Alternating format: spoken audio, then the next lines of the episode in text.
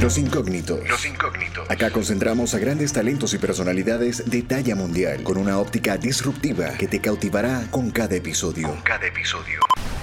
En este podcast escapamos de lo tradicional con relatos y perspectivas muy poco escuchadas por parte de nuestros invitados. Nacido en México, amante de la literatura y la filosofía en su máxima expresión, lector voraz, como se autodenomina, acompañado de una fuerza que motiva compasión, perseverancia y curiosidad, son algunas de las identidades que acompañan a este empresario y conferencista profesional. Les presentamos a nuestro invitado de hoy, Manuel Vallardo, empresario y conferencista, en Los Incógnitos con Julio Cardoso. Bienvenidos.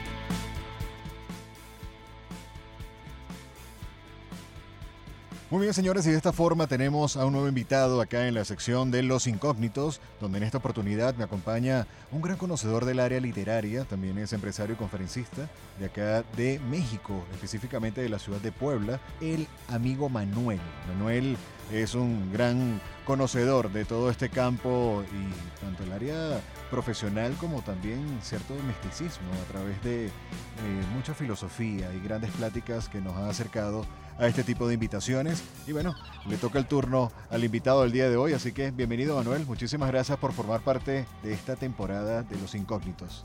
Pues gracias a ti Julio, a todo tu equipo, saludos a todo el auditorio, a toda la gente bella que nos está escuchando, que se toma el tiempo para, para oír estas ideas que vamos a balbucear un poco. Muy bien, bueno, bien interesante la plática del día de hoy, prácticamente dentro de lo que es el trasbastidores. Hemos conocido un poco de toda esa cultura ancestral, tanto de grandes filósofos de origen mexicano como también a nivel mundial.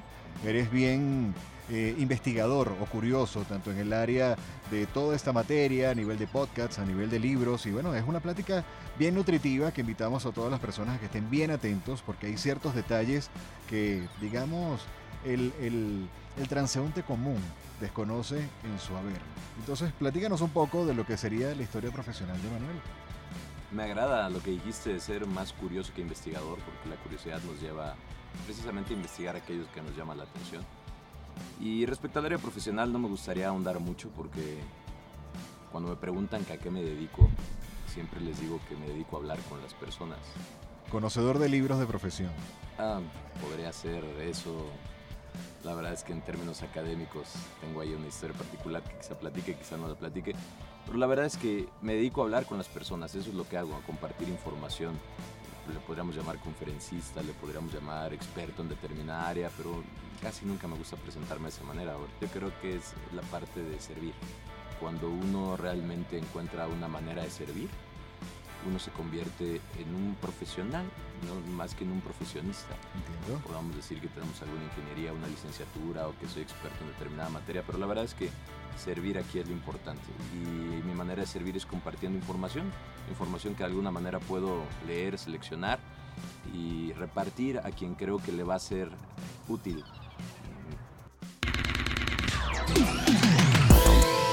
Y así inicia un nuevo episodio de Los Incógnitos. Los Incógnitos. Héroes anónimos que escapan de lo tradicional. A nivel personal soy un buscador, me considero un buscador, soy alguien que, como lo mencionamos hace rato, ha tenido una gran curiosidad. Desde muy joven, tengo memorias de muy niño, Sí. de explorar y hacerme preguntas.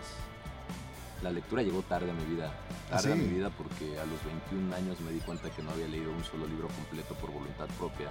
¿Cuál fue el primer En libro? La escuela Así que primaria, recuerdas. secundaria, en la preparatoria, nos dejaban ejercicios de leer y quizá leí dos, tres libros. El primer libro que yo recuerdo que agarré, como a los 11 años, fue el del Kibalión, un libro que habla de cierto misticismo, de filosofía hermética. Pero pues no lo entendí, pero sí recuerdo que era ese libro. Y el libro que agarré por voluntad propia, porque alguien me inspiró, así como hice tu programa, alguien me inspiró. Escuché una conferencia de un tipo que hablaba muy bien, comunicaba y movía masas y además le iba bien en términos económicos y me gustaba su capacidad de expresión. Yo siempre me consideré a mí mismo con, una, con un nivel de inteligencia interesante, pero me frustraba no poder comunicarme. Ok. Después me di cuenta que me hacía falta vocabulario, que me hacía falta comprensión. porque la lectura no nada más te ayuda a expresar, también te ayuda a comprender y a leer mejor tu mundo y tu realidad. E, exactamente es, así. Este tipo tenía fama de leer 3, 4 libros por semana y dije, ah, mira, creo que este tipo tiene un mensaje. Y él dijo algo que hoy me parece curioso, pero en su momento me inspiró.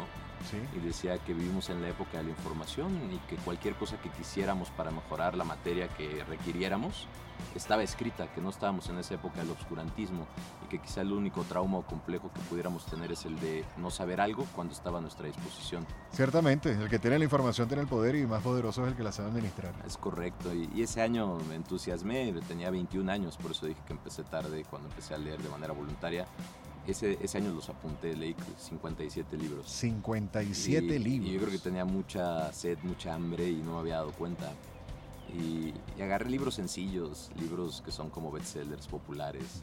Un libro que agarré en su momento fue el del alquimista, que lo escribe este autor que la gente critica, que se llama Pablo Coelho, pero Pablo Coelho produce un excelente introductor, al menos en sus primeros libros. Claro que sí. Ya después el tipo era tan talentoso que de algún modo lo compraron las editoriales y tenía un contrato para escribir cada dos años, un contrato millonario. Se hizo ya muy popular, por eso la gente lo, lo, lo ¿no? Pero de ahí me fui como gorda en tobogán, como dicen por ahí. ya cuando menos pensé estaba leyendo cosas muy extrañas, de filosofía, libros de magia, de alquimia, biografías, ¿Y todo fue a través de esa inspiración con, Pablo Coelho? O sea, dentro no, de lo que no, fue no fue el autor, ese fue el primer libro que yo recuerdo que leí por voluntad. Claro, pero no fue un libro así como que, no sé, El Principito, Alicia en el País de las Maravillas. No, no que después eventualmente leí todos esos libros. Ajá. Don Quijote. Son, bellos, ya después me fui más por literatura clásica, universal, ya después conocí a Jorge Luis Borges, a Dostoyevsky, a infinidad de autores que quizá ahorita a lo largo de esta charla podamos ir mencionando y, que eventualmente se convierten en parte de la filosofía personal de uno. Claro. Uno se va espejeando y se va moldeando en estas, en estas inteligencias que tomaron a bien el hecho de, sentarse a transmitir sus vivencias, sus aprendizajes, sus propias vidas a través de, la, la, literatura. es un campo muy amplio, este lenguaje escrito que, que aprendimos a, a mm, reproducir. ¿no? Tú, si, tú fueras, si nos fuéramos hace cuatro siglos, el 90 y pico por ciento de la población no sabía leer. Y ya habían textos, pero aún gente de cierto nivel económico no tenía en su capacidad. Los, los, libros eran objetos rarísimos, hasta que llegó el buen Gutenberg y su genial invento que pudo hacer libros en masa. Aún así tardamos bastantes siglos. Todavía a inicios del, a finales del siglo pasado, gran porcentaje de la población era analfabeta y ahorita ya se nos hace normal que cualquier persona pueda leer un texto, pero esto no tiene mucho tiempo entre nuestra especie. Es uno de los inventos más maravillosos que han existido y más útiles y con más vigencia y de mayor vigencia, que tiene ya algunos cuantos siglos y, y aún con las nuevas plataformas digitales eh, no se ve para cuando se vaya a extinguir el libro. El libro es imposible que se extinga. Sí, evidentemente es un legado como conocemos en los primeros momentos. Es algo que pasa de generación en generación. Y, tomando en cuenta eso que estás eh, comentando, me parece bien interesante, al ser una persona tan devorador de libros, este, al comer tantos libros con tan solo 21 años, eh, sin ir muy a aguas profundas, ¿qué pudieses opinar en cuanto a lo que sería hoy día el libro digital y el libro en papel? Bueno, ahí tengo una opinión muy particular. Sí leo libros en formato digital, pero son los menos. Okay. Quizás sea por mi manera de ver las cosas más románticas. Un, libro me gusta Sentirlo. sentir su textura, el papel, eh, incluso que tenga una dedicatoria por parte del autor, si es que está vivo el autor o si alguien me lo obsequió.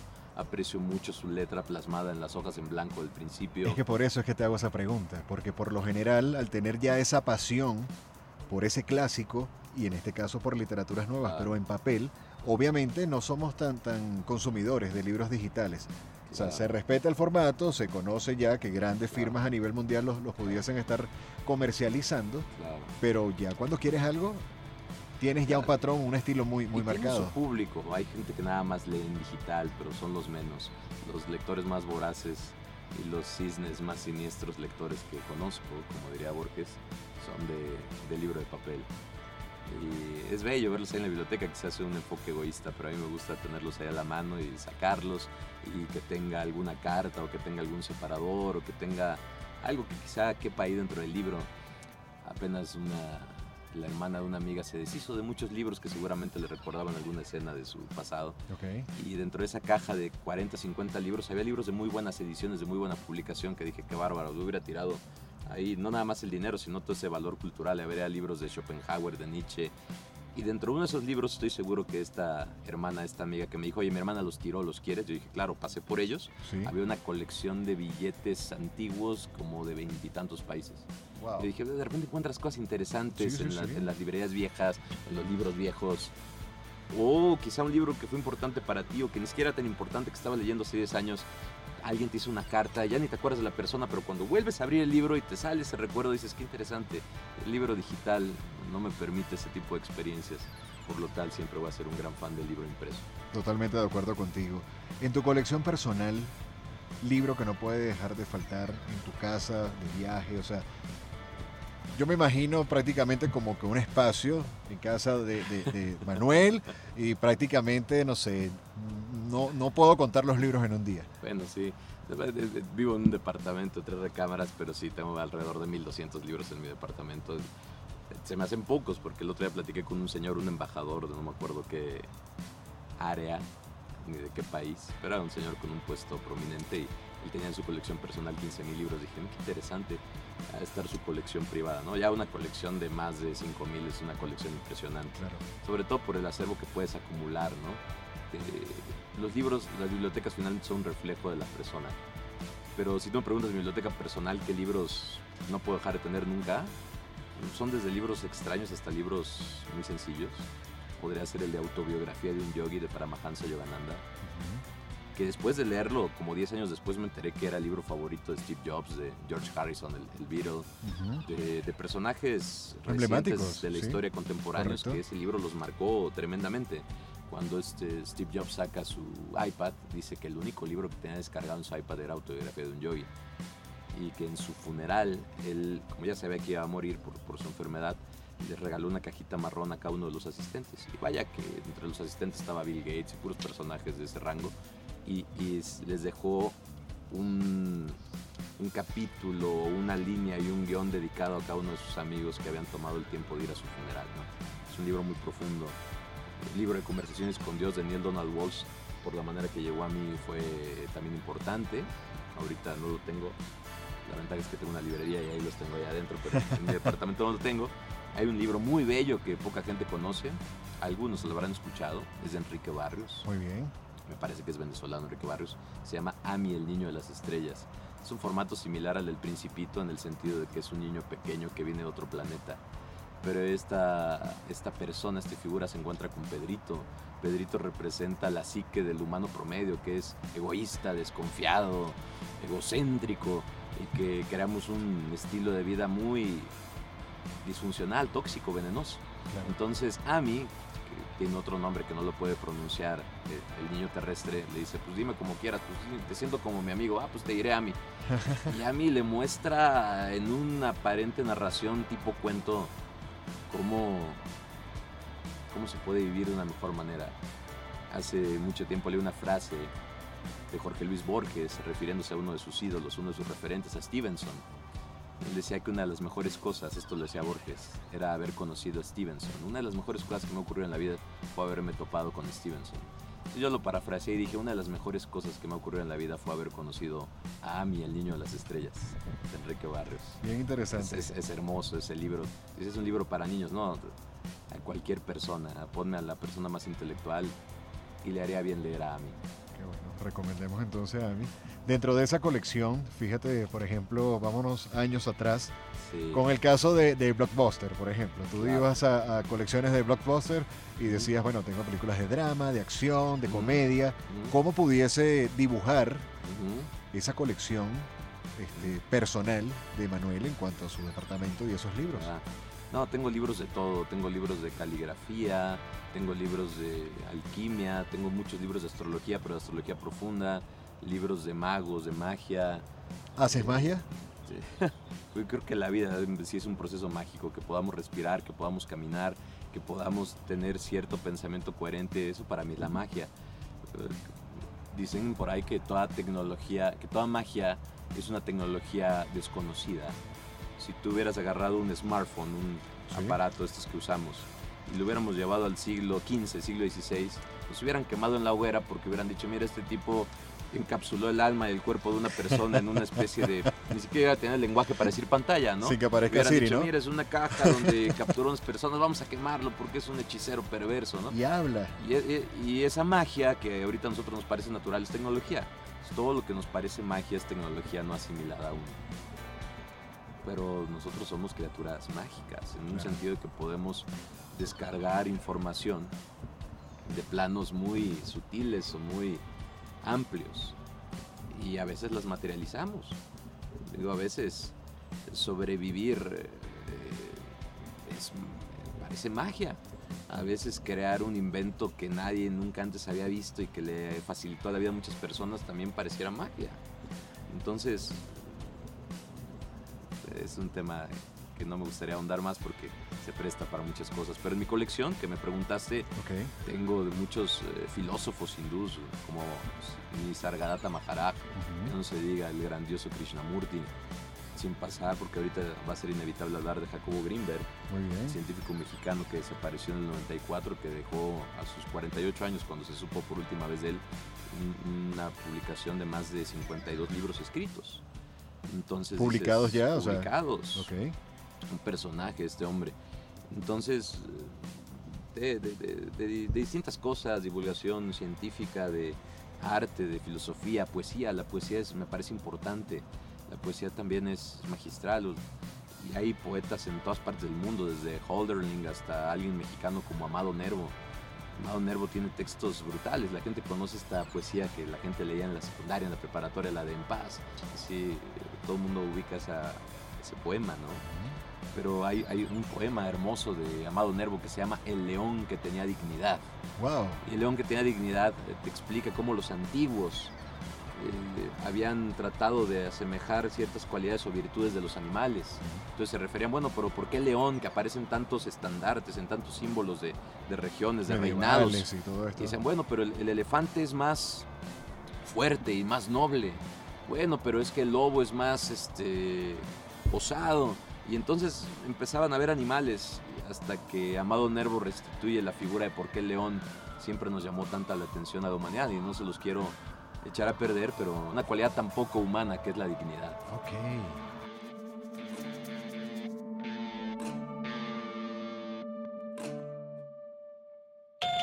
Hacemos una pequeña pausa en los incógnitos. Hacemos una pequeña pausa en los incógnitos para hablarte del workshop Cómo crear tu primer podcast, donde aprenderás técnicas esenciales de respiración, guionismo, producción y esos detalles técnicos y orgánicos que harán de tu primer podcast un gran producto. Para mayor información, consúltanos en Instagram como arroba reptilia.lata. Para mayor información, consúltanos en Instagram como arroba reptilia.lata. Cómo crear tu primer podcast. Crear tu primer podcast. Los incógnitos. Los incógnitos. Héroes anónimos que escapan de lo tradicional. Que escapan de lo tradicional.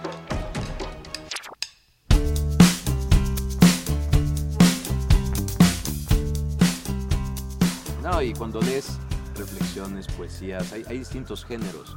Hay gente que le gusta la ciencia ficción. Yo no soy tanto de ciencia ficción porque la vida misma es como un cuento de ciencia, ficción. Entonces, pero según la persona es según su gusto. Y de mi colección personal procuro tener un poco de todo. Dentro de esa parte de poesía, magia y filosofía, entonces pudiésemos decir que de alguna u otra manera Manuel es una persona muy ligado al, sentimiento y hasta cierto romanticismo. Podríamos decir que sí. En uno de los libros agarra este lenguaje que se llama el lenguaje secreto de los cumpleaños y ponen un cuadrante. Hay gente que desestima estas eh, líneas de estudio como la astrología, pero no se puede desestimar nada hasta que no las has investigado a fondo hay ciertas corrientes filosóficas, literarias, instrumentos, yo les llamo lenguajes, y en ese libro te pone según la época que naciste el año. Si naciste en invierno, tiendes más al intelecto, al pensamiento. Si naciste en verano, tiendes más a percibir a través del sentimiento. Yo nací en verano, yo nací el 2 de julio del año del 1979. Entonces, eh, sí, es obvio, no puedo negar que mi percepción del mundo es más a través del sentimiento hay gente que percibe a través del pensamiento, hay gente que percibe a través de, otros rangos de percepción que tenemos los seres humanos. Y eso es lo que nos hace eh, que podamos coexistir y que esta diversidad es lo que hace que podamos embonar también. Claro. Dentro de toda esa parte intelectual, por toda esta capacidad y, devoción que has tenido a través de la, literatura, entre otros campos que también te identificas, para ti, ¿cuál consideras que ha sido tu mayor reto? El reto. A ver, en la vida, en diferentes etapas tenemos retos. Dicen por ahí que cuando uno es muy pequeño, tu principal problema es que las agujetas de tu zapato, se, te se te desamarran, se te desabrochan y te frustras porque según tú las hiciste bien como te enseñaron tus padres, tus mayores y corres tantito y como no lo hiciste bien y no las apretaste bien se zafan. Y ese es un reto cuando tiene uno, no sé, uno, dos años, tres años. Claro. Después quizá pueda ser un tema de escolar, universitario, después de sacar adelante una familia o ganarse el dinero para poder tener un buen estilo de vida. Correcto. Eh, pero ya yéndome un poquito más al interior, creo que ahorita mi principal reto es recordar quién soy y ni siquiera podría decirte quién soy, pero al menos puedo decir que es no olvidar el milagro y la maravilla de estar vivo. Es un poema de Octavio Paz que lo describe en una frase que dice, el olvidado asombro de estar vivo. Entonces, ese es mi reto principal ahorita, o sea, estoy vivo y tengo oportunidad. Claro. ¿Cuánta gente no está falleciendo ahorita en este preciso momento? Sí, sí, y, gente más en este caso, en estos tiempos. Ni siquiera falleciendo, privada de algún sentido, de alguna extremidad o de alguna facultad que tenía. Entonces, la lucha aquí es por recordar constantemente que, es un milagro estar aquí, que es un milagro estar aquí. Y si, tienes esta conciencia de que es milagroso el hecho que puedas estar aquí hablando, desplazándote, teniendo oportunidades. Ok, y dentro de todas esas oportunidades que me estás comentando y todo eso que estás diciendo, ¿Consideras que al ser una persona tan ávida y curiosa de información, por eso te encuentras en una constante búsqueda? Pues mira, a mi manera de decirlo, cada, búsqueda es un encuentro y depende del nivel de conciencia que uno va desarrollando. Son las materias que uno va incluyendo. ¿A qué me refiero? Las cosas que me son importantes ahorita hace cinco años no me eran importantes. Claro. Y las cosas, quizá cuando tenía unos 19, 20 años, mi preocupación era ver con qué amigo me iba a juntar para echarme una copa y embriagarme y. era la prioridad del momento. Y pasarla, ¿no? ¿Me voy a Acapulco o a Cancún? Ah, no, incluso hoy me gusta ir a Acapulco a Cancún, pero lo hago ya quizá con otro sentido. Claro. Un trato ya de, de primero encontrarme a mí para poder ver qué me es útil y en ese momento poderlo compartir, porque es real lo que nadie da lo que no tiene. Hay, un dicho sufi que me gusta y que dice, en lugar de tratar de ayudar a los demás, primero ve si estás en condición de ayudarlos y no nada más de sentarte a llorar por ellos. Sí, a veces, dicen, a veces la gente es tan egoísta que quiere ayudar a los demás cuando ni siquiera se ha ayudado a sí mismo. Entonces, estoy en una búsqueda constante de encontrarme a mí mismo, de comprenderme mejor, y las pequeñas piezas que encuentro inspiradoras o útiles, trato de compartirlas con los demás. Y uno de los canales útiles que he encontrado es, son las letras, son los libros. Pero los libros no lo son todo, hay, hay grandes detractores de los libros, porque también hay gente que se indigesta con los libros y que nada más los procesa a un nivel intelectual y que se convierten en, unos arrogantes tremendos porque tienen un procesador muy, muy potente. Pero eso es solamente un área. Hay otras áreas más sutiles, hay otras áreas más humanas, hay cosas que es, imposible aprender a través de un libro y que son experiencias de la vida que te tocan. Sí, que, indiscutiblemente tienen que suceder. Que tienen que suceder. Entonces, el libro para mí es un excelente complemento a la vida diaria. La vida diaria te da la experiencia principal, pero el libro te da un marco referencial. Sí, totalmente de acuerdo contigo y, fíjate que prácticamente a, través de la literatura te vas sumergiendo en distintos personajes, o sea, entras directamente donde puedes tener hasta más de 100 vidas. Sí. Indiscutiblemente. Eso es correcto. Pero ahora una pregunta ya en, en caso personal. Este, así como nosotros en función de nuestras experiencias tenemos alegrías o tristezas, claro. ¿cómo pudieses traducir eso o ese sentimiento que también te haya producido en algún momento la literatura? ¿Ha sucedido? Vea, la literatura invariablemente causa un efecto en uno, sobre todo si eres un ser sensible, y creo que todos los que podemos hablar, sentir y percibir somos criaturas sensibles. Porque Me voy a colgar una frase que dijo una vez Borges en una conferencia refiriéndose al gran Emerson, que decía que los mejores inventos de la humanidad son los libros, porque son una especie de gabinetes mágicos donde están resguardados los mejores espíritus de los hombres y mujeres de más calidad que han existido en este mundo. puedes abrir las meditaciones de Marco Aurelio, aquel famoso emperador romano, y ver que esa congoja, esa curiosidad o ese conocimiento que tú estás experimentando lo tuvo él hace más de dos mil años. Claro. O puedes ver un razonamiento impecable de Aristóteles o de Platón. O puede ser un autor contemporáneo vivo. Pero tú dices, ah, caray, me, siento arrollado y me siento identificado por lo que me está dando este hombre, esta mujer, a través de lo que él experimentó. Y siglos, siglos, siglos atrás. y, tú lo dijiste, ¿no? Una persona normal que vive, vive una vida pero a través de otras personas podemos experimentar otras vidas. Y eso se llama capitalizar la experiencia y el conocimiento de alguien más.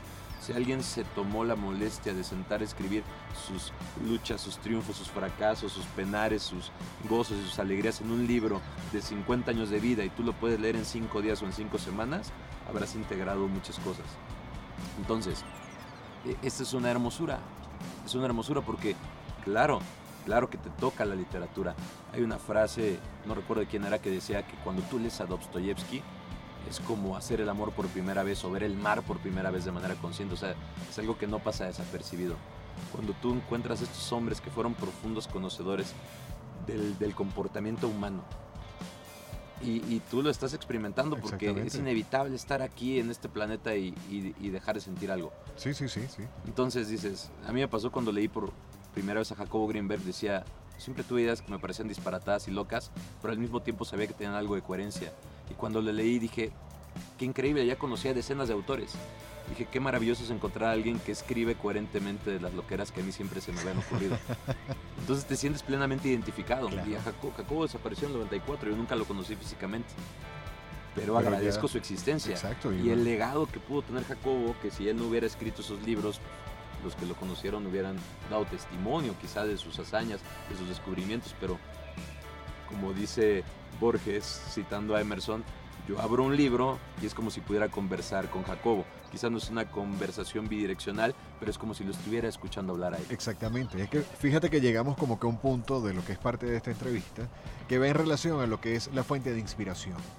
Y en relación a, a ese ímpetu y ese asombro por el cual sientes con Jacobo? ¿Sientes que Jacobo Greenberg sería parte de tu inspiración? Totalmente, totalmente. De, las personas que han podido llegar a inspirarme en esta vida llamada Manuel Vallardo, definitivamente Jacobo es de los más importantes. De los más importantes porque me gusta mucho hablar del mundo espiritual, del mundo de, de lo sutil. Y Jacobo tenía un lenguaje donde él era capaz de aterrizar, aunque sea por un breve atisbo, estos mundos tan luminosos, tan complejos, tan inaccesibles para la mayor parte de la gente que no haya tenido estas experiencias místicas. Y dices, me sorprende la habilidad de, alguien para poder describir estas, estos mundos y además hacerlo de una manera coherente y fundamentada. Claro. Fíjate lo siguiente y te invito a, que a la audiencia nos ayudes a ilustrar un poco más de quién es este amigo Jacobo, este, a qué se, se dedicó en función a ese legado que tanto te ha atrapado a ti como también a, compañeros cercanos a ti dentro de este conocimiento, de esta área de la literatura y de esta parte del mundo o de la vida que simplemente dices. hablar Jacobo es todo un tema y agradezco la pregunta porque es, un tema que me, que, me agrada. Jacobo para mí es un referente. Jacobo fue un, o fue o es, pues no se sabe, un mexicano, un científico mexicano que dedicó su vida en cuerpo y alma a comprender este fenómeno de cómo funcionaba el cerebro humano. ¿Sí? Él tuvo un evento impactante en su vida que a los dos años muere su madre de un tumor cerebral y tuvo mucha congoja y pesar por ello, porque era muy cercano a ella, según lo que he leído en su biografía. Y él tenía un cerebro muy potente, muchos lo comparan como si fuera un Einstein de la conciencia. Y estudió psicología, pero también se metió en temas ya más técnicos acerca del cerebro. Cuando él estuvo en Estados Unidos estudiando, lo contactaron de organizaciones como la CIA para porque era de las personas que más había investigado el cerebro. Hoy en día hablar de neurociencias, de bla, bla, es, es lo que está en boga. Claro, pero a finales de los 70 en los 80 nadie hablaba del cerebro, al menos a ese nivel. En el laboratorio que logró establecer en, la Universidad de México venía gente de Alemania, de Reino Unido, Estados Unidos a ver lo que estaba haciendo Jacobo, del avance tan, tan fuerte que ha tenido. Hay muchas referencias culturales actuales a Jacobo Greenberg que la gente no lo sabe. Hay una película hollywoodense de, se llama Lucy, donde aparece Scarlett Johansson y se toma una droga accidental y entonces empieza a activar su cerebro un potencial verdaderamente elevado, amplio. Y sale ahí Morgan Freeman, este famoso actor de color, eh, diciendo unos experimentos de que quería ver cómo el humano se podía comunicar con otros cerebros, por ejemplo, de delfines. Bueno, esos experimentos los estaba haciendo Jacobo en el 94, antes de desaparecer. Entonces, gran parte del personaje de Morgan Freeman de esa película hollywoodense, hollywoodense está basado en, el trabajo y obra de Jacobo Greenberg. Jacobo fue una persona muy prolífica. a sus 48 años ya tenía escritos y por publicar 50, 50 libros. Quedaron inéditos dos libros. Probablemente tengamos la presentación de su último libro inédito que tiene 25 años sin ver a la luz aquí en la Latiz, que ahorita les platicaré un poco. Eh, se llama Los Cristales de la Galaxia. Pero si me preguntas acerca de la obra de Jacobo, es es imposible en, unos pocos minutos hablar de él. Yo creo que si me refiero a Jacobo puede ser en el impacto que ha tenido en muchas personas. Puedo hablar por mí, pero la verdad es que Jacobo es una inspiración porque él se metió a, áreas donde pocas personas se atreven a meterse. Eh, la comunidad científica de su, de su momento lo criticó porque él empezó a estudiar los cerebros de los chamanes. Él se dio cuenta que en todas las épocas había, pues vaya, santos, o había personajes en la India, yogis, o había chamanes acá en México que aparentemente hacían milagros, o que sanaban a las personas, o que te adivinaban el ¿Qué pensamiento, o que, bueno, como estos personajes hacen su magia, ¿no? hemos escuchado personajes como María Sabina de Oaxaca, que la venían a ver personajes como Jim Morrison o John Lennon, los personajes famosos de aquel entonces venían a visitar a México a esta mujer, se internaban ahí en la selvita o en la jungla para conocerla, y Jacobo tuvo acceso a todos estos tipos hombres y mujeres de conocimiento y él, es, él, logró la confianza de ellos y escribió una serie de siete tomos, se llamaba Los chamanes de México, donde tú los lees y te rompe todos tus esquemas, porque Jacobo al, describirlos desde el enfoque científico, no desde este enfoque místico, holístico que, que la gente puede llegar a desestimar, entonces el científico científico ortodoxo decía, oye, espérate, ¿por qué te metes esos temas? Pero entonces las otras personas que están en el mundo holístico y místico dicen, ay, gracias Jacobo por, por ayudarnos a fundamentar estos fenómenos. Claro. Y él, y él llegó a compartir que muchas de estas personas tenían una conexión entre su cerebro y su corazón y simplemente sabían utilizar mejor su vehículo. Los incógnitos. Los incógnitos. Héroes anónimos que escapan de lo tradicional. Que escapan de lo tradicional.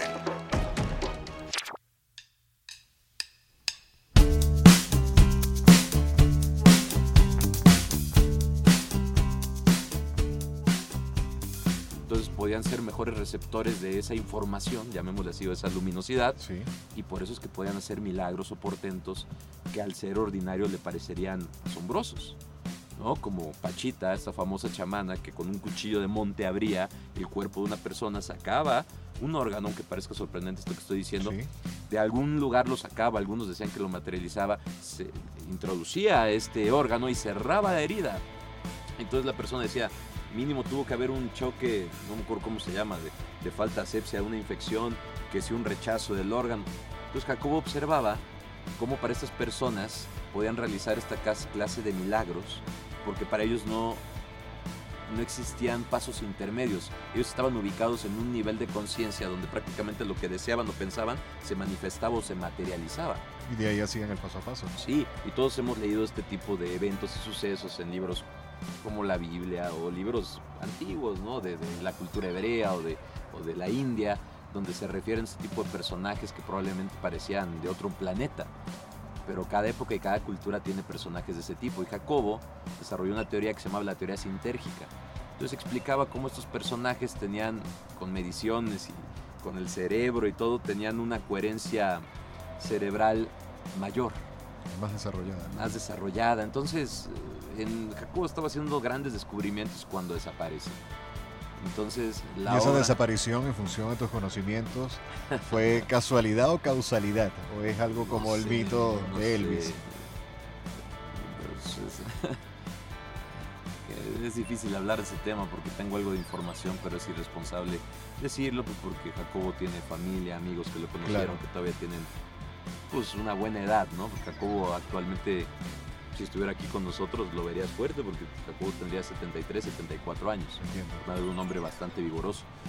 No sé exactamente qué le pasó a Jacobo, todo apunta que quizás sí algo misterioso que pasó. Que, sigamos con la incógnita, sigamos con la incógnita, pero gran parte de esta inspiración de la que nos estás platicando, fíjate que ha llegado a hacer tanta mella o, tanta conexión contigo, y en este caso con un grupo de, amigos personales para ti, donde han creado una estructura de que de alguna u otra manera se puede también difundir ese legado.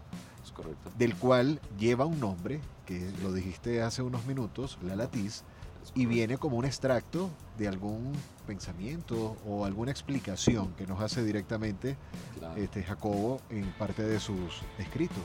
Claro, Jacobo usaba mucho ese término, me parece que el término es, una palabra francesa y un ruso, otro científico, la usaba y a Jacobo le gustaba porque la latiz también se ha dicho de muchas maneras. Es como la red de Indra, es como la Matrix, es como la mente universal. Jacobo usaba latiz en términos eh, en francés la traducción es como en celosía, enrejado, es como una gran malla. Y explica que un punto contiene el resto total de la creación de la demás información. Entonces todo es una gran latiz de absoluta coherencia y total simetría y cada que el campo neuronal, en este caso nuestro cerebro, se distorsiona por medio de nuestra percepción, eh, genera alguna cualidad que nosotros la interpretamos en espacio-tiempo, porque así es como lo percibimos en esta dimensión en la cual nos desenvolvemos. Exactamente. Y por eso muchos le dicen la latiz del espacio-tiempo. Entonces, de hecho, la latiz es preexistente al espacio-tiempo. Si no existiera la latiz, no podría existir nada. Como esa escena famosa de Matrix donde sale Neo y Morfeo, se llama Morfeo, ¿no? Morfeo le muestra una como cámara blanca que no es perceptible a sus sentidos y de repente le dice, ¿qué quieres? Armamento y ¡bram! sale del armamento y, ¿qué y de repente hay unos sillones y se sientan y aparece una televisión enfrente de ellos y dice, mira, esta es la Tierra como está actualmente. Dice, tú ves una programación simulada, pero la Matrix es la que te permite ver esto. Eh, es algo semejante. Sí, no, no, pero, pero, es muy interesante, es muy interesante lo que nos estás comentando y fíjate este, que se me ocurre o, me viene a la mente lo siguiente, dentro de toda esa eh, cultura y ese conocimiento literario, dentro de lo que hace unos minutos atrás estábamos hablando de la época de Marco Aurelio y actualmente estamos viendo parte de lo que es la, esencia cíclica de la historia contemporánea que actualmente estamos viviendo en cuanto a la grabación de este tipo de material. En estos momentos estamos en pandemia, pero el contenido es netamente amplio para en los momentos que no exista la pandemia. Y con esto que también nos estás comentando dentro del legado de Jacobo y lo de la Matrix, sientes de que nosotros como seres humanos, en función a tu conocimiento, siempre estemos viviendo o estamos, hemos vivido un área cíclica en cuanto a la vida, o sea, siempre son momentos simplemente que, bueno, no estamos ahorita a caballo y con carrozas, sino ahora tenemos otro tipo de caballo y otro tipo de carrozas. Pero en cuanto a situaciones, siempre ha sido de alguna u otra forma luchar y tener que pasar a través de estas batallas? Como que una pregunta, Julio, porque da para muchísimas cosas. Desde mi muy particular punto de vista, hay muchas maneras de percibir el tiempo y la realidad, ¿no? Y se hablan de las dimensiones. Y hay en la dimensión en la que nos desenvolvemos como humanidad, la tercera dimensión, es que son muchos conceptos que se, que se cruzan. ¿sí? sí hay un tiempo muy cíclico y repetitivo tú dices, a ver, lo de la pandemia, y no quiero entrar en temas polémicos, pero cómo lo está usando el Estado profundo. Eh, antes era la iglesia, ahora es el Estado. Pero cómo se maneja, al menos socialmente o, psicológicamente, más bien dicho, es lo mismo. En alguna época el poder por medio de la iglesia utilizaba el miedo y la culpa para regular y controlar a la población. Es así. Y es exactamente lo mismo que está ocurriendo ahorita, el miedo y la culpa. Quien no tiene miedo, al, menos lo agarran por la culpa, ¿no? Tú no te vas a morir, pero entonces vas a matar a tu abuelito. Entonces, eh, es muy interesante cómo si hay cierta repetición y cómo aparentemente ha cambiado la tecnología. La tecnología lo que hace es acelerar las cosas, pero la parte humana, la parte que importa, está muy igual que hace 2000, 3000 años, que hace 500 años. Cuando no hay un desarrollo del interior, este trabajo interno del que hablan tantos autores como Gurdjieff, siempre se repite. Y es aquella frase que todos hemos escuchado, pero que quizá no hemos profundizado lo suficiente como humanidad, que dice que quien no conoce la historia está condenado a repetirla. En un principio la iglesia te podía acusar de algo y te llevaba a la plaza y te sometía a una especie de juicio oral, pero no te mataba. Claro. Y fue agarrando un poquito más poder y más poder hasta que ya tenía el derecho de llegar y llevarte directo a la hoguera, sin mayor juicio. Sí, el sacrificio. Entonces ahora nos están tratando de imponer, digo, no quiero hablar de temas polémicos, ¿no? De el uso de ciertas prácticas obligatorias. Cuando la persona dice que sí, pues entonces el Estado se da cuenta que lo puede hacer más. Y lo más puedes y dominar. más, hasta que ya te puedan poner un número, un chip que suena como teoría de la conspiración, pero pues, se ve que se está asomando ese tipo de prácticas, ¿no? Entonces, por eso creo que es tan importante estar informado. Porque estar informado nos ayuda a desarrollar un criterio y afinar este discernimiento de saber qué sí está bien y qué no está bien, qué es correcto y qué no es correcto, qué es más verdadero y qué es trampa, ¿no? Antes era la época del obscurantismo y era muy difícil acceder a la verdadera información. Tenías que pertenecer a alguna cofradía, a algún cuerpo de, de ciertas personas este, que te resguardaban un cuerpo de información, ¿no? un De- linaje. un linaje. Hoy en día vivimos sobrepoblados de información. Ya lo que sobra es información. Es más, estamos saturados de información. Queda es diferenciar cuál es la información Entonces, correcta.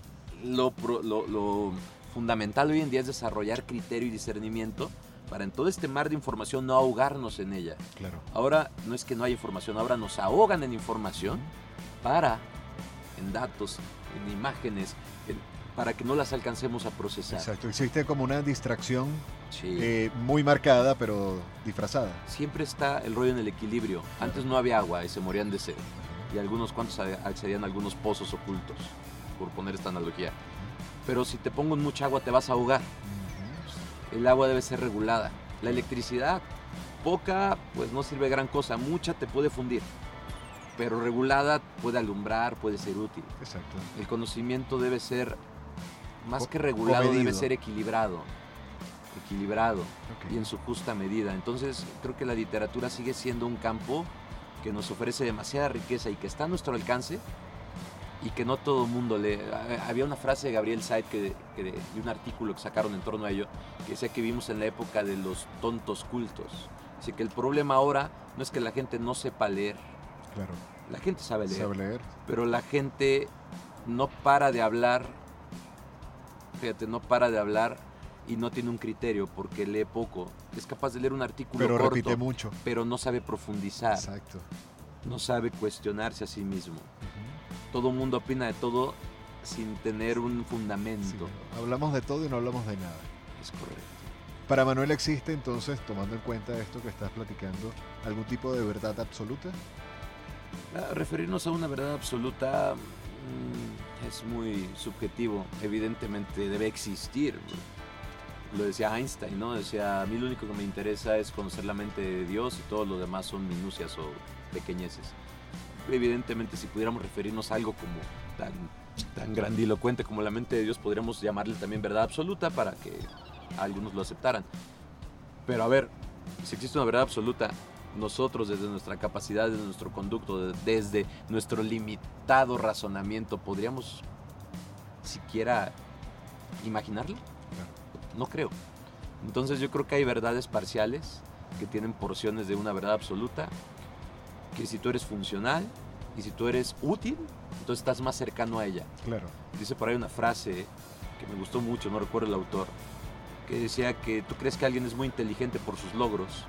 Digo, pero si esa persona no es capaz de llevarse bien con su semejante, entonces no es inteligente. No logro nada.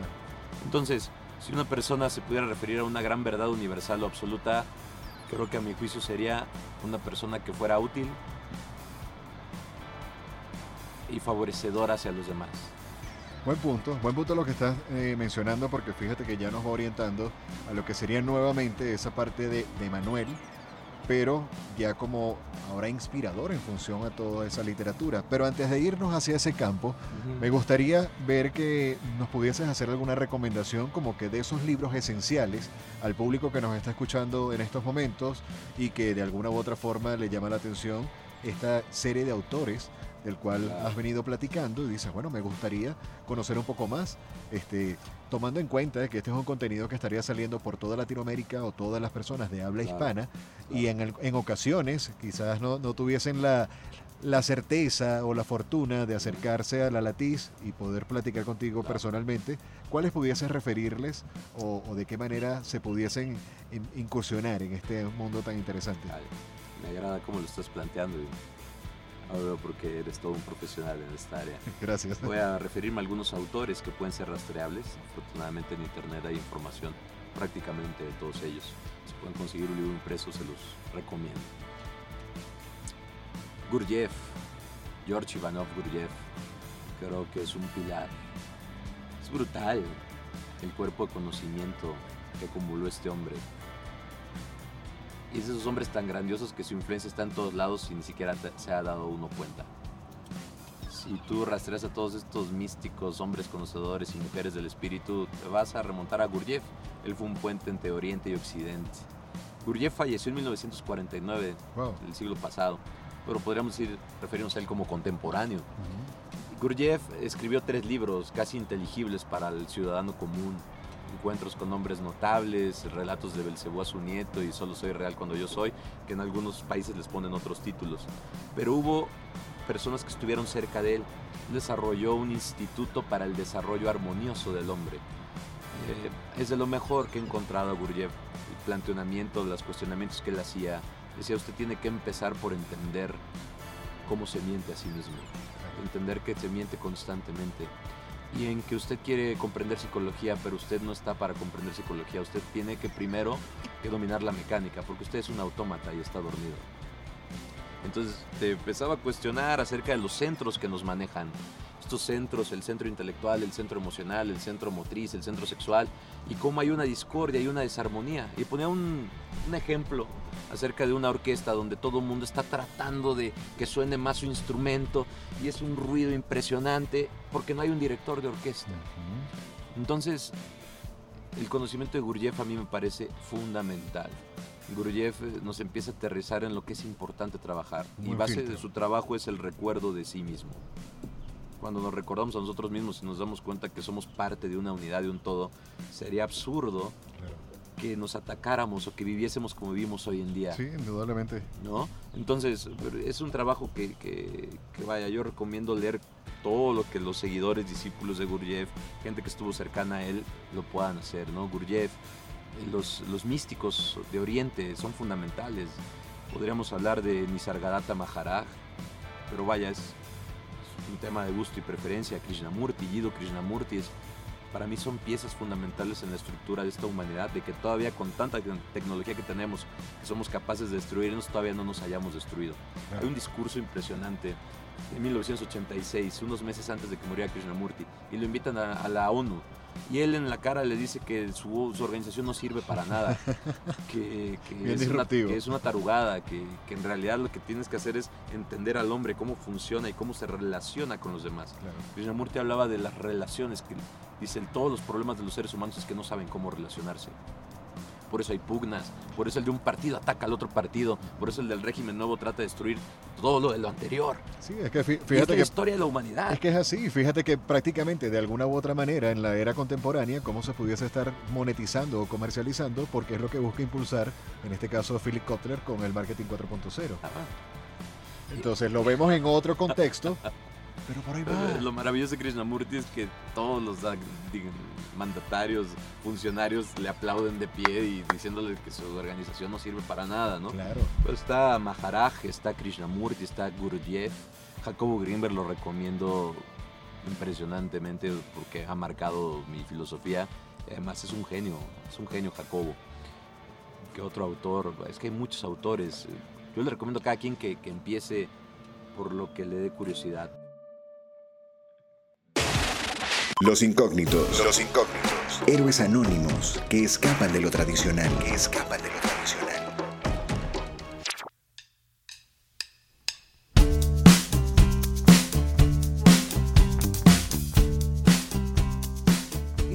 Atrevo a informarles que próximamente tú estarás llevando a cabo un contenido viral a través del desarrollo de podcasts, donde nos vas a hablar un poco más profundo de cada uno de estos autores, entre otras cosas. Entonces, aprovechamos de que des la bienvenida ah, a, ese, a ese nuevo proyecto que llega a la vida de Manuel y lleva por nombre, tú mismo lo dirás. Sí, La Latiz es, es, un proyecto que tiene algunos años gestándose y que un año atrás para acá me encontré a personas maravillosas que me han ayudado a, que esto se pueda realizar, entre ellos Carlos Tapia, un querido hermano y gran amigo, que también hay un programa de este tipo que lo pueden ver, les recomiendo que lo vean. y, y otros tantos amigos que sería muy largo enumerarlos, mencionarlos aquí mismo pero abrimos un espacio. Este espacio lo llamamos Centro de Conocimiento. ¿Por qué? Porque es una librería, pero no es una librería. Tenemos café, bebidas, pero tampoco es una cafetería bar. Centro de conocimiento porque hay centros holísticos, hay centros de yoga, hay comunidades terapéuticas, hay librerías, pero no somos ninguna de esas cosas. Pero al mismo tiempo tenemos espacios para si alguien quiere venir a hacer yoga, los haga en el jardín. Para que si alguien quiere... Es parte de los espacios como donde, estamos haciendo la grabación en este momento. Para que si alguien quiere venir a presentar un libro, el autor venga y la gente lo escuche. Ahorita en esta época no se pueden hacer ese tipo de eventos públicos pero esa es la idea del centro de conocimiento, con un eje de un bookstore, una librería, con libros curados, con libros selectos.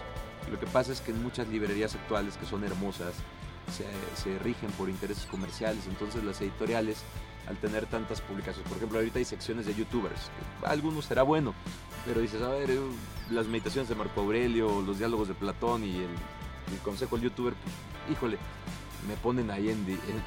claro, ¿no? entonces, del capitalismo.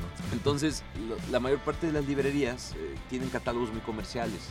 Latis tratamos de tener una selección eh, muy auténtica, muy pulida. Entonces, la idea es que cualquier persona que venga a este espacio pueda salir con una pieza de información resonante. Resonante porque hay distintas líneas. Alguien se va a ver por esta línea oriental y le va a gustar el yogi, a otra persona le va a gustar la filosofía de cantada y pura de, de Krishnamurti, otra persona se va a deslumbrar por el genio y la lucidez de Jacobo Greenberg, otra persona va a decir, oye, a mí el niño de las estrellas de Enrique Barrios me cambió la vida. Gracias. Y he leído y he bajado por todo el mundo, pero este libro tan sencillo me tocó las fibras de mi alma. ¿Dónde pudiésemos conseguir un poco más de información en relación a lo que sería la Latiz y esta, este bookstore ah, emblemático como nos, nos lo estás eh, dibujando para estas personas dentro de la misma... En nuestro eh, sitio web es lalatiz.com o estamos también en las redes sociales. En Facebook estamos como La Latiz. L-A-T-T-I-C-I-E, Latice. Muy sencillo, de igual manera lo colocamos en el script ahí. de acá. Y, estaríamos también hablando de ese proyecto independiente por parte de Manuel, que también lleva por nombre La Latiz, pero ya bajo un formato de podcast donde nos vas a profundizar un poco de todos estos autores y parte de esta pasión por la literatura. Lo que pasa es que Latiz comprende todas esas áreas, por eso es un centro de conocimiento. De este centro se desprende el conocimiento en eventos, en presentaciones, en la librería, en programas de este tipo que se pueden hacer en este lugar. Y la idea es que este punto en espacio físico se replique en diferentes lugares. Latis tiene un proyecto de estar en varios puntos de la República Mexicana y después, ¿por qué no?, hasta en otras partes del planeta Tierra, ¿no? Esta idea es generar espacios donde la gente pueda llegar a encontrar estas piezas de información. Sí, estas piezas de información que de repente es difícil, entre tanta propuesta y contenido, y la cultura pop es bella y me gusta, pero a veces se queda muy en la superficie. Y los retos de esta humanidad, tanto ecológicos, sociales, psicológicos, económicos, no están para que nos tardemos otros 10, 15, 20 años. La verdad es que ahorita hay que ir ya a la esencia de las cosas. Entonces, si una de las propuestas que tenemos nosotros es tener información especializada, la gente puede venir aquí y preguntar. Tenemos la figura de sommeliers de libros. Wow. Sommelier es un experto en un área. Es como cuando llegas a una casa de vino. Por supuesto. Y el sommelier o el encargado de ahí, que es experto en los vinos. Como el gran amigo Edgar. Como el gran amigo Edgar. Él es un sommelier, le decimos maestro librero. Pues él ya ve más o menos tu orientación, tu inclinación, si eres más de filosofía, de poesía, o si eres más de este tipo de conocimiento como el que estamos hablando aquí. Muy bien. Entonces ya te orientamos para que tú salgas con una buena pieza de información. Muy bien, un catador de libros. En este Algo caso. Muy bien, bueno, estamos en tiempos de no perder el tiempo y mucho más ahora. Sí. Ahora yéndonos a un poco ese Manuel que le gusta ayudar, que le gusta eh, pasar este legado de toda esta información que ha ido consumiendo a lo largo de su vida y todo lo que falta. ¿Cómo se pudiese definir esa, ese profesional o ese ser humano tomando en cuenta de que al inicio de esta entrevista empezamos con el derecho a servir o esa vocación de servicio como ser humano. ¿Cómo te gusta ayudar? Creo que todos servimos de algún modo y quiero entrar en ese contexto. Aún los que parecen inservibles o que no son útiles nos sirven como ejemplo de qué no hacer, ¿verdad? Claro, claro. Pero arrogándonos el derecho de decir que somos útiles y que servimos, que pues bueno, es más un poco pretencioso, creo que son funciones. Eh, mi manera de servir es a través de nutrir, nutrir quizá el intelecto, el espíritu a través de piezas de información, en lo cual los libros o la literatura impresa me resulta muy, muy útil. Me pasa y muchas personas me lo han llegado a comentar, me dicen, no es que me recomendaste el que es mi libro favorito. Claro. Eh, y es, es, como esa persona que es músico y tiene muy buen oído y te dice, esta, esta pieza te va a gustar porque tiene muy buen oído y además sabe sentir qué es lo que te gusta a ti por cómo te observó. A mí me pasa que yo veo una persona y me pregunto, oye, ¿qué libro me recomiendas? Y yo de ver cómo caminaste, cómo piensas, cómo hablas, cómo te diriges, cómo te expresas, yo ya sé que el libro te va a gustar. No nada más te va a gustar, sino que te va a servir o que te va a hacer simbrar tus cimientos. Como esa emoción de, en función de lo que me comentabas de, en relación al año, al verano, al invierno, si funciones. Por ejemplo, si lo tomas en el punto de vista astrológico, los que nacimos bajo el signo de cáncer, nos gusta nutrir. Quizá a alguien que nació en este mismo signo le gusta hacer comida. Yo, me gusta hacer comida, pero nunca cocino. Pero mi manera de nutrir quizá es a través de información. Ok. Es información. Y la información, como lo dijo, me parece que fue Emerson, decía, el encuentro con el libro correcto muchas veces puede ser el curso y el cambio del destino en la vida de una persona. Entiendo. ¿Sí? porque hay, había cosas que tú jamás habías contemplado o que tu marco referencial, tu familia, tu sociedad jamás te lo había dicho. Pero hubo un tipo que existió hace unas décadas o unos siglos que era muy semejante a ti y que tuvo una vida muy larga y muy fructífera de fracasos y triunfos y se dio a bien escribir su biografía o el tema que a ti te estaba haciendo falta. Entonces la pieza de información que a ti te hacía falta a ti mágicamente te llegó en este artefacto mágico llamado libro. Tú lo abres, lo lees y al leerlo te sientes plenamente identificado, te conmueve, hasta se te sale la lágrima y dices, ¿por qué no me había llegado antes esta información? Claro, tanto que la estaba, sentía que me faltaba algo. Exacto, y, es como se está completando la pieza del rompecabezas. Exactamente, y fíjate que dijiste algo muy interesante y es en relación a que está el arte de la literatura. Gran parte de estos eh, creativos o estas personas como tú, como yo, como gran parte de los que han pasado por esta primera temporada, eh, su tarjeta de presentación es que sean artistas o que sean mm. creativos de, alguna u otra manera. Y hace referencia como el caso del ejemplo de la música. Eso nos lleva a una parte también interesante de nosotros como seres y es cómo definirías para ti una canción o unas canciones que formen parte del soundtrack de tu vida. Mira, antes de entrar al soundtrack de mi vida, voy a ahondar un poquito en esta idea porque me parece maravillosa. Es son las funciones. Claro. Hay gente como tú que es un extraordinario comunicador y que no nada más comunicas bien, sino que sabes llevar en un compás, en un ritmo como un buen bailarín, una entrevista. ¿Para qué? Para que lleve coherencia. Lo tuyo es comunicar. Gracias. Hay gente que lo suyo es informar, hay gente que lo suyo es reparar, hay gente que lo suyo es sanar estas mujeres anónimas, muchas de ellas, porque también hay hombres que son enfermeras y que hacen grandes sacrificios y que no aparecen en el cuadro del reconocimiento. Pero sin capa. Pero es imprescindible que existan criaturas que se dediquen a reparar y a sanar. Claro. ¿No? Hay gente que informa, hay gente que crea. Entonces, esas funciones bien equilibradas en una sociedad harían que saliéramos de todos nuestros problemas de la humanidad una gran sinergia. en un 2x3. Claro. Pero para eso se requiere que haya muchos comunicadores que digan que esto es posible. Sí, buenos directores de orquesta. Buenos directores de orquesta, qué buen tema. Refiriéndome al soundtrack de mi vida, yo creo que eso es por tiempos. Por tiempos, en un... Habrían sido melodías muy curiosas refiriéndome a canciones. Okay. Hay, una, hay una melodía que me gusta mucho que es la de...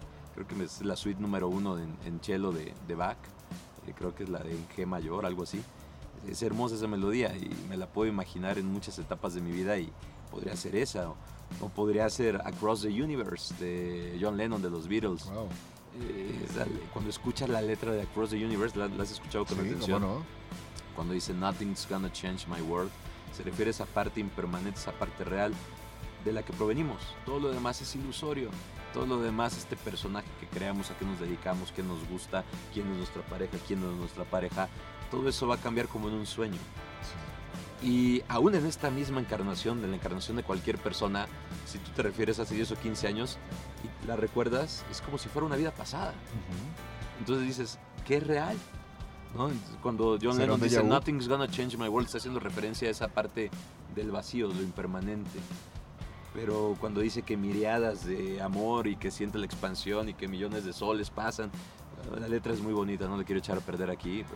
Cross Universe puede ser una parte de mi, de, explicar este vasto sentir que, que, he podido llegar a experimentar, así como muchas personas que estén escuchando que, que tienen vidas muy, muy apasionantes, que son vidas dignas de, escribirse en un libro. Claro. Muy bien, dentro de todo esto que nos has estado platicando durante casi ya una hora de una muy nutritiva conversación, viene algo bien interesante y bueno, viene de parte de esa poesía, de esa magia, de ese romanticismo y toda esta eh, facilidad que nos permite todo este mundo de la literatura. ¿Crees que pudieses centrar a Manuel en una frase para describirlo? Ah, hay una frase que amo de Maharaj, que cuando la leí dije, por ahí va. Y la frase dice así, el amor dice, yo soy todo. La sabiduría dice, yo soy nada y entre esos dos fluye mi vida. Interesante. Esa es la frase que estaríamos definiendo ya en la entrevista oh, A mí me gustaría pues, vibrar en ese sentido. no, siempre soy tan amoroso y no creo que nunca pues, sea tan sabio. Pero imagínate qué hermoso saber que tú eres todo, que tú eres tu hermano que está enfrente de ti, que tú eres tu hijo, que es un duplicado genético tuyo, o al menos tiene bastante carga hereditaria de tus ancestros, que tú eres la persona en la calle que te cedió el paso, que tú eres incluso tu enemigo. Claro. Que tú eres incluso esa persona que te hace ver las cosas que no has querido trabajar. Sí, esos demonios internos. Que tú eres todos ellos, pero al mismo tiempo que no eres nada y que tampoco eres tan inteligente y que tampoco eres tan grandioso y que tampoco has hecho cosas tan importantes porque siempre ha habido alguien que ha hecho cosas más importantes que tú. Pero también lo puedes hacer todo. Entonces, darte cuenta, como dicen por ahí, que eres polvo de estrella, pero al mismo tiempo que eres insignificante en este vasto universo. O sea, esa conciencia de que eres todo, pero que no eres nada, que rondan estas eternas energías del amor y la sabiduría, que dicen que tiene una asociación cósmica infinita y ancestral. Que entre ahí fluya nuestra vida me parece maravilloso. Esa sensibilidad para poder automejorarse cada vez, porque nos desviamos. Cada que nos olvidamos de quiénes somos, caemos en este olvido que nos hace sufrir. Exactamente. Y que nos hace, el dolor es inevitable, pero el sufrimiento dicen que sí se puede regular. Y se regula con comprensión, y se regula con conocimiento. Comprensión y conocimiento. Integrado. integrado. Entonces, esa sencilla frase del amor dice, yo soy todo, y la sabiduría dice, yo no soy nada, nada me pertenece. ¿Qué mérito puedo tener yo? Ahorita estoy hablando de autores que a su vez agarraron ideas de otros autores. Y Emerson lo decía de una manera muy bella. Que Emerson era las personas más brillantes que nos podamos imaginar. Emerson decía frases como de, cada que una persona expresa una idea del mundo de sus semejantes, tiene que recordar que su expresión del mundo y sus semejantes tan solo es una declaración de su carácter. Correcto. Entonces Emerson decía, mis mejores ideas me las robaron los antiguos. En este caso, todos los griegos, ¿no? Ya lo dijeron, todo lo importante ya lo dijeron ellos, ¿no? Claro, me las robaron. Emerson no estaba tan de moda en su época, todo este cuerpo de filosofía oriental. Claro. Que quizá Emerson no tenía acceso en aquel momento, pero dices, qué brillantes hombres que comprendieron todas estas cosas y que fueron útiles. Porque son personas útiles, son personas que han sostenido cosas que ni nos podemos imaginar, con hilos que aparentemente son invisibles, pero que están sosteniendo que todavía podamos estar habitando este planeta. Sí, y con, recursos un tanto limitados. Aunque la palabra no es un recurso pequeño, ¿eh? la palabra... La palabra inspira, la palabra es capaz de inspirar, de generar, de hacer. Una declaración de amor puede formar una familia. Por supuesto. O, una, o un tweet puede generar una guerra o un desplome financiero. Es así. Ese es el poder de la palabra empleada. Y fíjate que dentro de esa inspiración, ya para ir cerrando parte de la entrevista del día de hoy, este, venimos con una pregunta que puede ser bien comprometedora y es ¿cuál sería esa inspiración o ese legado que pudiese estar transmitiendo Manuel a las futuras generaciones y a todos estos que, los invitamos a que se unan al mundo de la literatura? ¿Cuál sería tu, tu recomendación? No sé si legado, porque el legado implica más cosas, pero sí puede ser como una opinión muy personal acerca de que, ah, refiriéndose a lo que dijiste de nuevas generaciones, es sean curiosos y no sean conformistas. No se conformen con lo que les dicen los medios de comunicación. Ser crítico. No, no, se conformen, más que crítico, sean cuestionadores. Porque no necesariamente necesitamos ser críticos, pero sí necesitamos cuestionar en razón, en función de qué, quién lo dijo, por qué, está comprobado, lo has experimentado en tu propia vivencia, o, estamos en este gran cuento. Es como tener esta idea que incomoda, que dicen, oye, si todo lo que tú crees, piensas y sientes en tu vida te dijera que está al revés, ¿qué sentiría? Entonces, eh, una vez que te liberas, es esta famosa escena de esa película que ya nos referimos de Matrix, que te dicen que quieres la píldora, que es la roja o la verde o la azul. Y tú dices, híjole, en esta vas a poder seguir teniendo toda esta ilusión. Y en esta otra te voy a decir la verdad. Es eso, sean cuestionadores, sean... No se conformen con lo primero, las primeras de cambio. Siempre hay más. La mayor parte de la gente es compradora de segunda, de tercera, de cuarta mano, de quinta generación. Pocos hombres y mujeres son indagadores. Y todos estos indagadores en este mundo tan distorsionado, con, con un nivel tan bajo de conciencia, han terminado asesinados, este, desaparecidos, crucificados, porque se atrevieron a buscar un poco más y empezaron a hablar de cosas que los demás no hablaban. No, no sé si eran polémicos, yo creo que eran más curiosos y su curiosidad los llevó a, lugares que los demás les incomodaba. Pero al mismo tiempo han sido los grandes libertadores de esta humanidad. ¿Habrá algún secreto que aún no está preparado para ser revelado? Muchos, demasiados. Y ni siquiera me refiero a cosas que tengan resguardadas en un sótano del Vaticano. Eh, creo que uno de los principales secretos que podría haber es que que somos creadores absolutos de nuestra realidad y que ya nos los han dicho de muchas maneras y que decimos, ah, sí, pero no, suena muy New Age. No, a ver, espérate, tú eres tu mundo, al menos el mundo que eres capaz de percibir con tu cerebro y tus relaciones y tu salud y tu, lo que depende de ti, sí lo estás creando tú.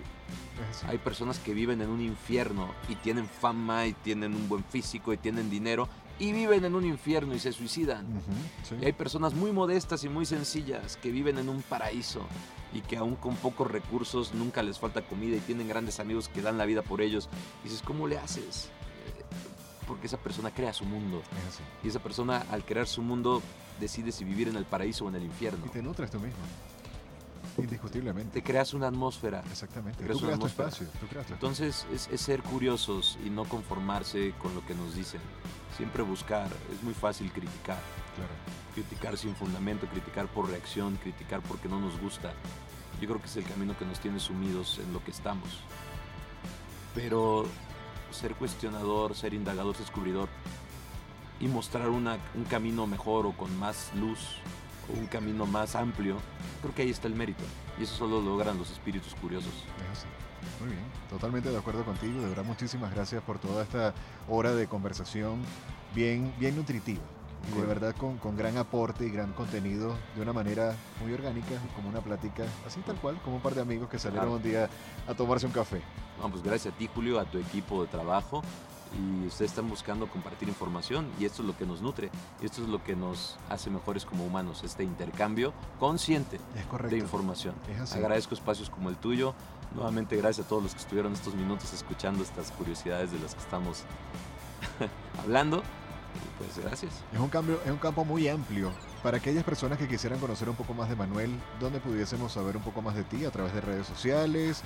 este, ¿Eres anti redes sociales? No, sí, sí uso las redes sociales, pero soy un poco enemigo de la publicidad. Esto de las marcas personales me choca, se me hace un regodeo del ego. Okay. Decía alguien que dice, ¿se han fijado? Decía Gurjev, Dice que todos estos artistas, y en aquel entonces no existía la figura de influencer, todos estos políticos son enfermos del ego. Claro. Dice, no, pero vivo en esta época y uso las redes sociales para comunicar. Tengo redes sociales personales. Eh, aparezco como Manuel Vallardo, pero debe haber unos 200 Manuel Vallardo en, el Facebook. En Instagram aparezco como Vallardos con Z al final. De grande A, Y, A, R, D, O y Z. ahí comparto algo de información, pero no, no he querido crear mi marca personal y trato de no aparecer ni en fotos ni en videos, pero nací en la época. ¿Te gusta mantenerte como un incógnito? No sé, no, sé, pero nací en la época inadecuada para no aparecer en los medios. Entonces hay que colaborar con gusto y cada que hay oportunidad de compartir se hace de corazón. Bueno, perfecto. Cualquier cosa que quisiesen eh, consultar o algo adicional, los invitamos a que sigan las redes de Latiz. Latiz, en, en Instagram estamos como Latiz Librería y ahí estamos subiendo información constante. Bueno, perfecto. Muchísimas gracias, Manuel. Gracias a ti, Julio. De verdad, una tremenda plática y bueno, esperemos que sea de gran provecho para toda esta audiencia y bueno, próximamente nos seguiremos viendo la cara. Así sea.